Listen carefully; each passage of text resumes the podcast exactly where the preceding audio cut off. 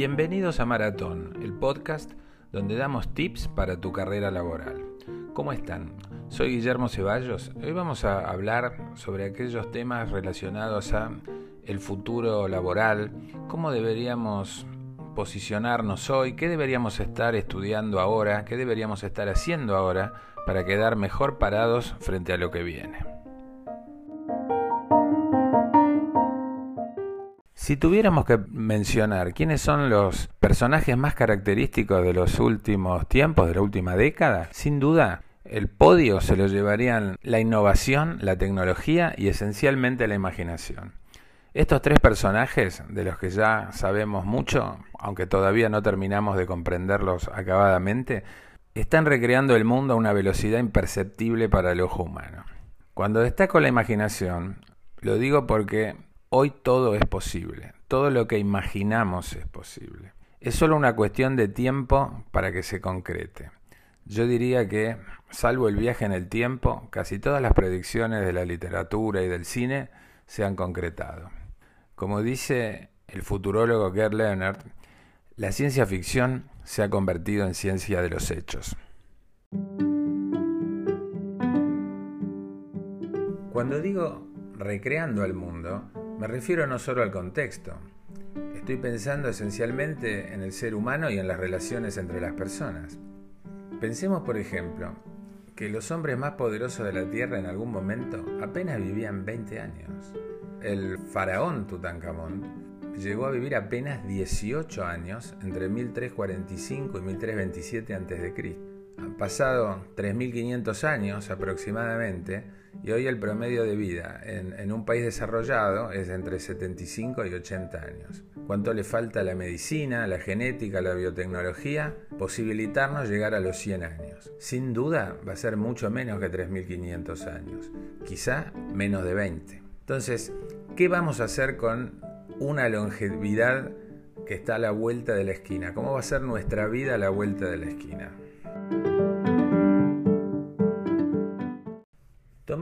Este hilo conductor, solamente lo relacionado con las medicinas, biotecnología, etc., se me ocurrió buscar qué es lo que están estudiando los nuevos aspirantes a ingresar a la Universidad de Buenos Aires. Así es que encontré como último informe en el diario Infobae de abril de 2019 que las carreras que han convocado mayor cantidad de, alumnos son medicina, 18.600, económica, 7.600, arquitectura, 6.300, psicología, 6.300 y abogacía, 5.800. O sea, ese es el top 5 de las carreras que se están estudiando en la Universidad de Buenos Aires, o por lo menos los que se inscribieron en abril de 2019, porque no, no tengo datos más modernos. Además de medicina, que está muy bien, ¿cuántos estudian biotecnología, nanotecnología, inteligencia artificial? ¿Están nuestros futuros estudiantes focalizados adecuadamente? ¿Se están fijando en dónde deben mirar? ¿Nuestros estudiantes están preparados para las ciencias de hoy y del futuro? Me pregunto si estamos remodelando la educación escolar, la universitaria, eh, tiendo a pensar que muy poco en todo caso, por no decir nada, y menos aún después de que en este año 2020 en la, escuela primaria y secundaria no ha contado con, la asistencia a clase, la asistencia presencial, y muchos están absolutamente desconectados de la educación. Podemos continuar con un modelo de estudios enciclopedistas donde todo lo que aprendemos va a ser obsoleto al concluir nuestra carrera? ¿Estamos educando como debiéramos a los chicos que hoy ingresan a primer grado y se van a jubilar en el 2080? ¿Tenemos idea de qué vamos a enseñarles? La realidad es que no tenemos la menor idea. Lo que tenemos que buscar, como no sabemos qué enseñarles, es una suerte de aprendizaje amigable con el futuro. Me voy a tomar la libertad de calificarlo de o de llamarlo aprendizaje future friendly. ¿Qué significa tener este modelo de aprendizaje future friendly, algo compatible con el futuro? Significa que si años atrás hablábamos de capacitación continua, hoy no solo que hay que capacitarse y estar en, en una actitud de aprendizaje de vida. Tenemos que contar con una gimnasia de cuestionamiento, curiosidad, indagación continua. Hace falta una actitud de observación 360 donde seamos entrenados para estar atentos y preparados para relacionar las novedades que surgen en todos los campos y las industrias y cuál es el potencial impacto de esto en los negocios y por ende en el empleo.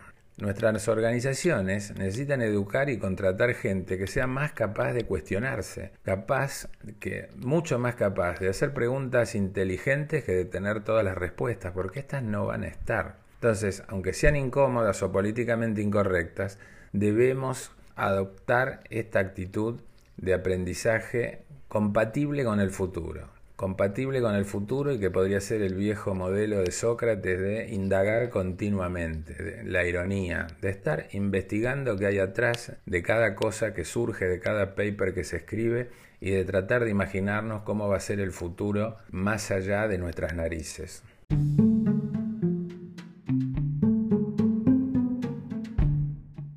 Necesitamos que nuestros alumnos, por supuesto los docentes, los jóvenes que se incorporan al trabajo, sea gente que no se conforme con respuestas automáticas, es decir, con estas que traen respuestas universalmente aceptadas, porque estas siempre son respuestas sobre el pasado, jamás sobre el futuro.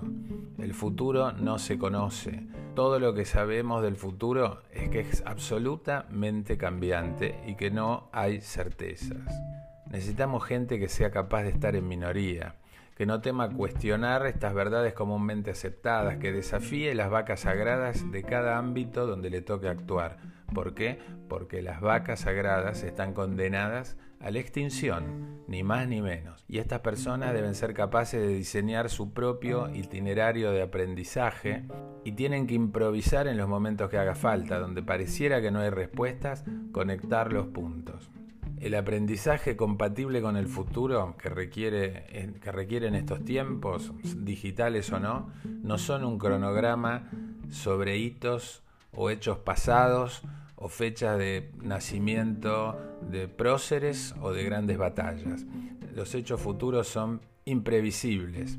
Hace falta una mentalidad abierta y que sea capaz de cuestionar nuestras creencias más profundas. No sabemos cómo será el futuro, no tenemos la menor idea. En lo personal, creo que se ha abierto una etapa apasionante, fascinante, donde las posibilidades son infinitas. Por supuesto que en este mundo no es todo color de rosa, desde ya que no, pero es un mundo apasionante. Y qué mejor que vivir un mundo con sabor a algo, con sabor a la capacidad que tienen las personas de transformarlo. Pienso que ese es el desafío más importante que nos presenta en estos tiempos. ¿Estamos listos?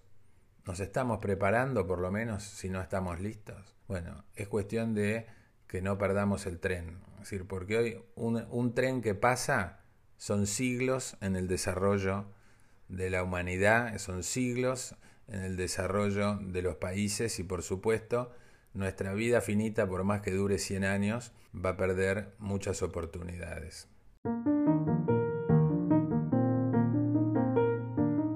Este ha sido el último episodio del año. Quiero agradecerle a todos los que me han acompañado.